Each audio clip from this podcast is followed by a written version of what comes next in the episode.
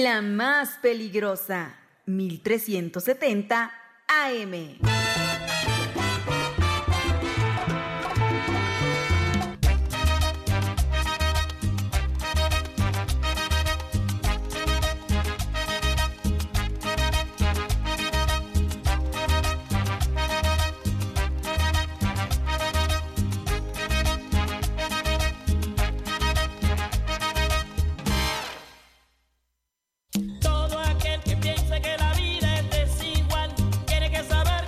Las 12 con 6 minutos, las 12.06 a través de la más peligrosa en el 1370 de AM y www.peligrosa.mx. Señora linda, señora bonita, ya es el mediodía y en este martes 12 de diciembre pues es momento de escuchar las rapiditas de la información a través del 1370 de amplitud modulada o recuerde que ya nos puede escuchar en cualquier momento del día en cualquier plataforma digital de música que a usted le agrade, como Spotify, Amazon Music, Spotify, eh, ah, no, ya lo había dicho, ¿no? Apple Music, Apple Music, eh, cualquiera que le guste, pues ahí nos puede usted escuchar completamente eh, en vivo, pero a la hora que usted quiera. Así que, pues no se preocupe por cualquier situación, por cualquier cosa, ahí nos está usted escuchando en este 12 de diciembre que, pues veneramos a nuestra Santísima Virgen María de Guadalupe, celebramos las apariciones que tuvo a San Juan Diego para que se le pudiera venerar en esta tierra, en este país y por supuesto toda esta historia, esta fe, esta tradición y esta devoción que tenemos toda la comunidad católica hacia nuestra Santísima Virgen María de Guadalupe. Así que también mandamos un saludo y una felicitación muy grande a todos los que lleven por nombre Guadalupe, hombres, mujeres que se llamen Guadalupe. Bueno, pues un abrazo muy fuerte, que se la pasen muy bien. A todos los que estén cumpliendo años, estén festejando su santo, un abrazo hasta donde sea que anden. Son las 12.08, vámonos a las rapiditas de la información. yo viví.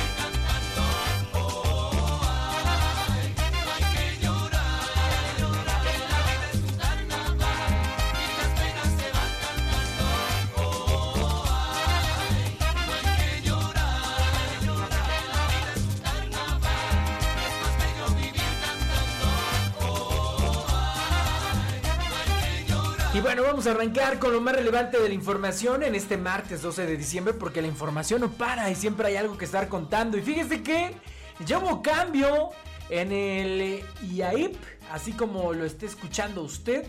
Hay cambio del nuevo comisionado eh, de este Instituto de Acceso a la Información Pública en Tlaxcala. Llegará Arturo de Casa, él es el nuevo comisionado, en lugar de Didier López. Eh, cabe mencionar que la diputada local Blanca Águila Lima se desmarcó del proceso de selección y acusó opacidad. Y es que entre inconformidades, los diputados integrantes de las Comisiones Unidas de Puntos Constitucionales, Gobernación y Justicia y Asuntos Políticos y de la Información Pública y Protección de Datos Personales pues aprobaron la designación de Arturo de Casa Vega como nuevo comisionado del IAIP, que llega en lugar de Didier Fabián López Sánchez. Los que presentaron su examen oral y obtuvieron las mejores calificaciones fueron Iván de la Fuente Cruz, Dagoberto Luna Flores, Jaime Martínez Sánchez y Marlene Tlapale Tlapale. Pero el que tuvo el respaldo mayoritario de los congresistas fue Arturo de Casa Vega. ¿Por qué? Bueno, aquí le voy contando. Y es que cabe recordar que recientemente la diputada local Blanca Águila Lima se desmarcó del proceso de selección y acusó al sínodo integrado por el ex obusperson Francisco Miscloac Antonio y las doctoras Liliana Cárdenas Morales y Kiria Ciófalo Lagos de llevarse los exámenes a un espacio privado para su evaluación para evitar hacer la evaluación públicamente. Será mañana, en la sesión ordinaria, en la que los congresistas le den el trámite respectivo para que tome protesta Arturo de Casa Vega y posteriormente es instalado en el pleno del órgano garante. Bueno, cabe recordar que este Arturo de Casa Vega, el nuevo comisionado del IAIP, el Instituto de Acceso a la Información Pública, pues ¿qué cree? ¿Qué cree? ¿Qué le digo? ¿Qué le cuento?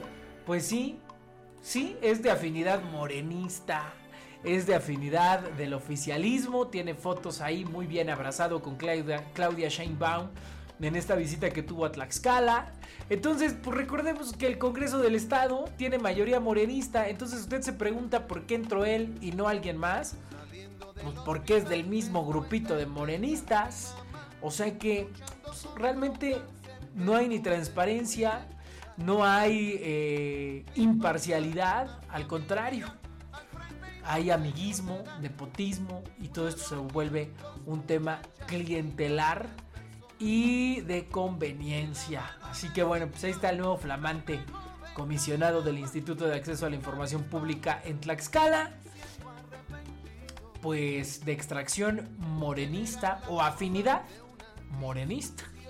Familia de la que nos enteramos al oír al Señor gritar, aunque tú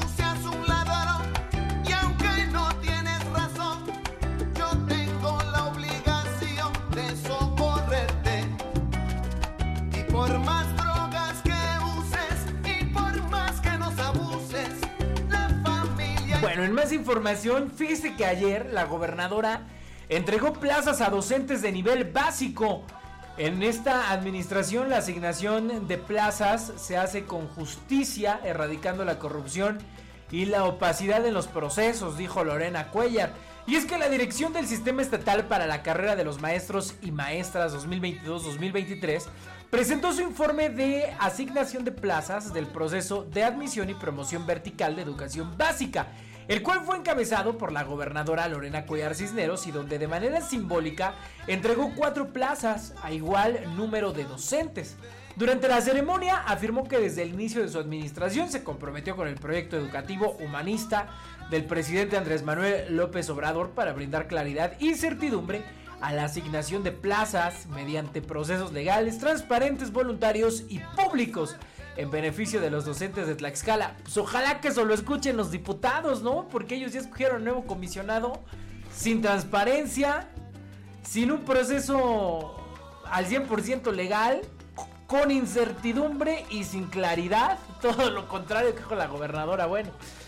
Cuyer Cisneros aseguró que la entidad es la única en el país que aporta recursos para todas las promociones, resultado de las convocatorias de la unidad del sistema para la carrera de los maestros y las maestras. Por ello me siento muy contenta de encabezar la entrega de plazas definitivas de promoción vertical, dijo la gobernadora en el patio central de Palacio de Gobierno. Ahí se llevó a cabo este evento de asignación de nuevas plazas. De manos de la gobernadora recibieron su nombramiento los docentes María Eugenia Romero Muñoz, Gabriela Shehuatzi Hernández, Jorge Corona Pérez e Irene Salazar Fernández.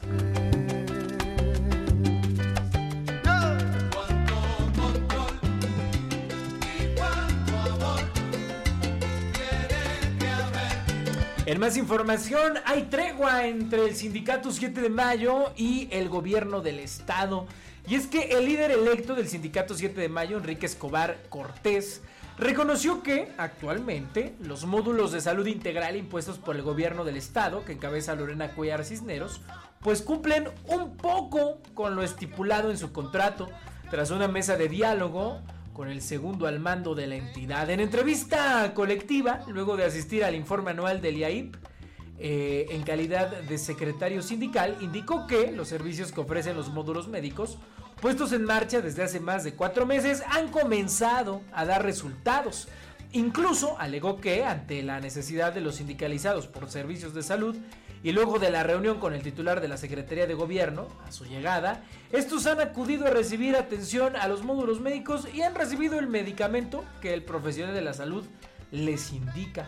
Hay que recordar que cuando se impusieron los módulos de salud hubo trabajadores que incluso tuvieron que ampararse por la falta de medicamentos ante el desabasto con el que operaban las farmacias. Sin embargo, a decir de Escobar, pues estos ya han avanzado. Recordemos que se dio un tema, se dieron un tiro, la neta sí se dieron un tiro entre el sindicato 7 de mayo y el gobierno del estado. Pero mira, con estas declaraciones de Enrique Escobar Cortés, líder electo sindical eh, del 7 de mayo, pues esto nos deja entrever que ya los doblaron, ¿no? Tanta, tanta marcha, tanta eh, oposición que tuvieron a, este tema, a este nuevo sistema de salud que les ofreció la gobernadora, que mira, ya doblaron y ahora dice que están en tregua. Bueno, hay que ver bajo qué motivo se dio esto. Porque primero decían que no, que eso no les iba a ayudar, que eso no, no era lo que ellos pedían, que eso estaba mal, que no sé qué, que fue que vino. Y mire, pues ya los doblaron justo antes de Navidad. Ahora ya el líder sindical sale a decir, no, pues sí están un poquito bien, fíjese. Ya los vimos, ya los revisamos y sí están un poquito bien. ¿Usted cree que eso sea correcto? Bueno, ahí se lo dejo. Ahí se lo dejo.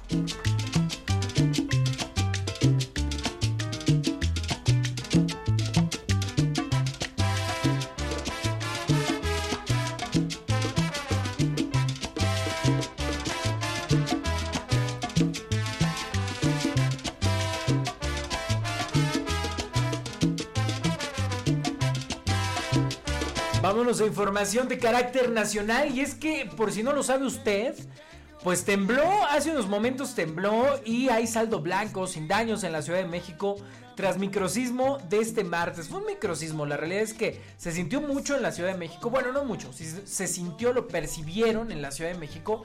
Aquí en Tlaxcala, si usted me pregunta aquí en Huamantla, la realidad es que por lo menos yo no lo percibí, no lo sentí. No sé usted allá en casita, pero yo le cuento la información que nos llega desde la Ciudad de México. Los movimientos se percibieron más fuertes, fíjese, en la alcaldía Miguel Hidalgo, en la Álvaro Obregón y en la Benito Juárez.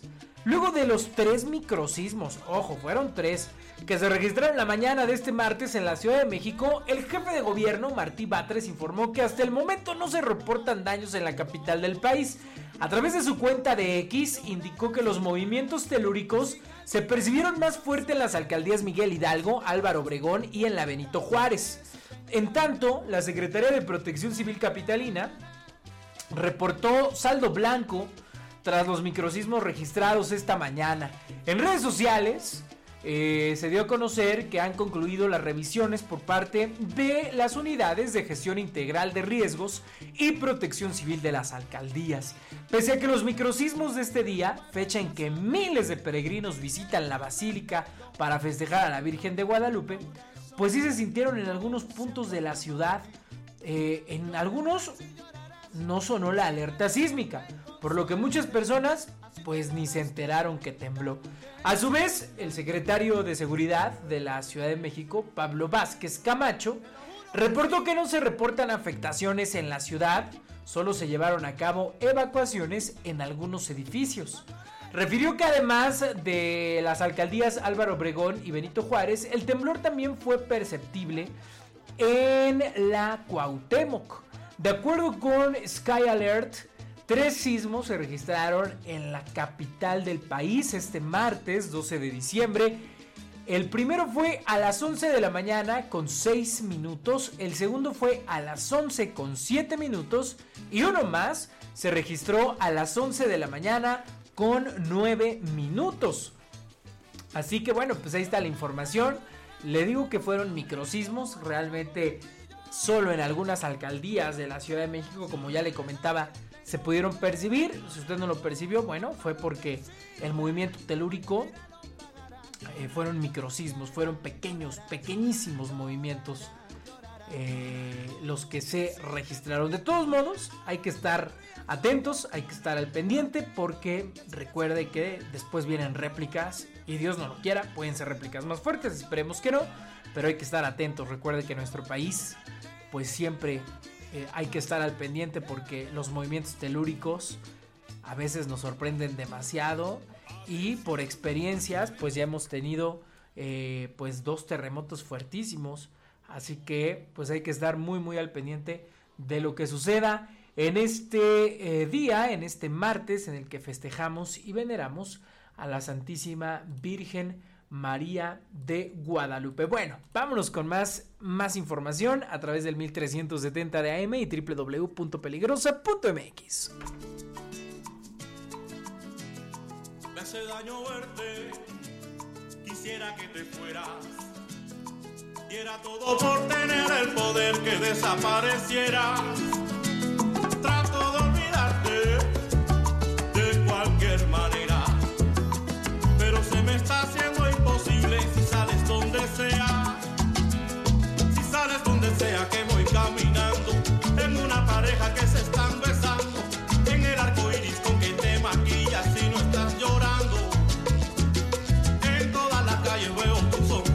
vámonos a más información de carácter nacional y es que Reyes Rodríguez renuncia a la presidencia del Tribunal Electoral. Dijo, es mi deber poner fin a la incertidumbre.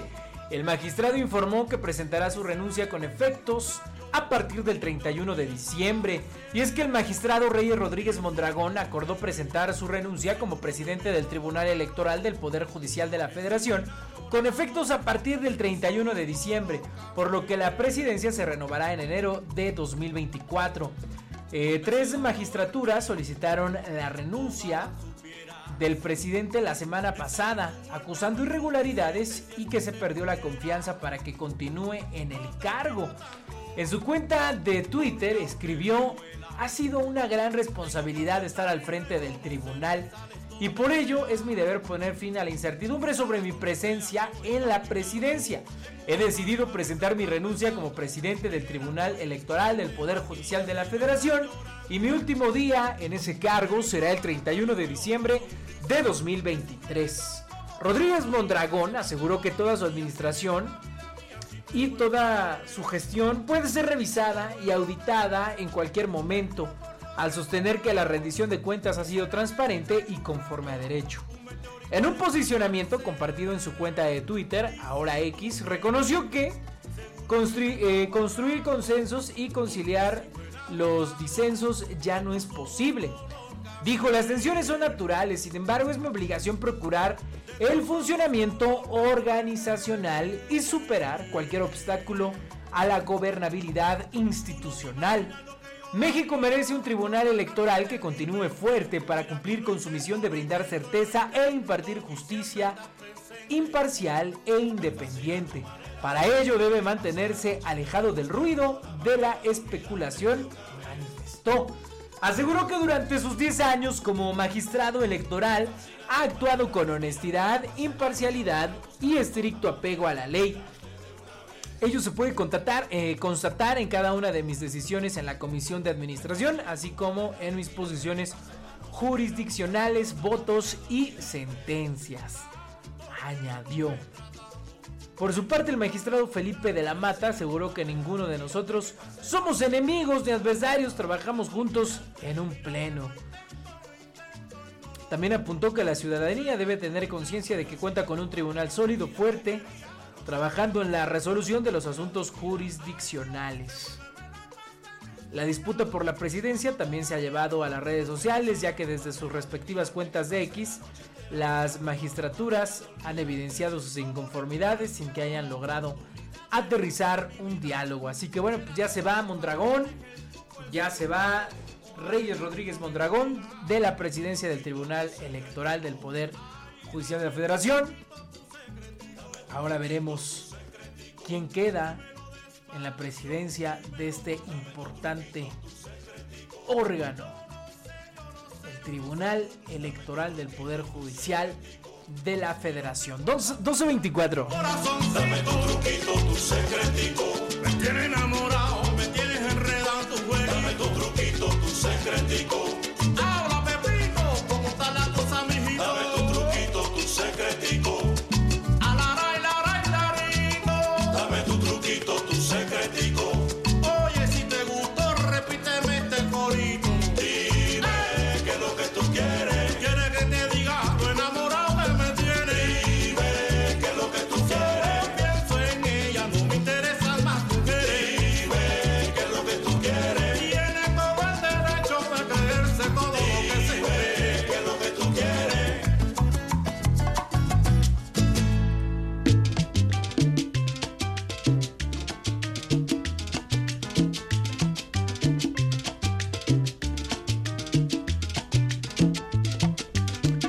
Pues ya son las 12 con 25 minutos. Ahí están las rapiditas de la información a través del 1370 de AM y www.peligrosa.mx. Ya está usted informada, señora linda, señora bonita, en este 12, 12 de diciembre, día en el que veneramos a nuestra Santísima Virgen María de Guadalupe.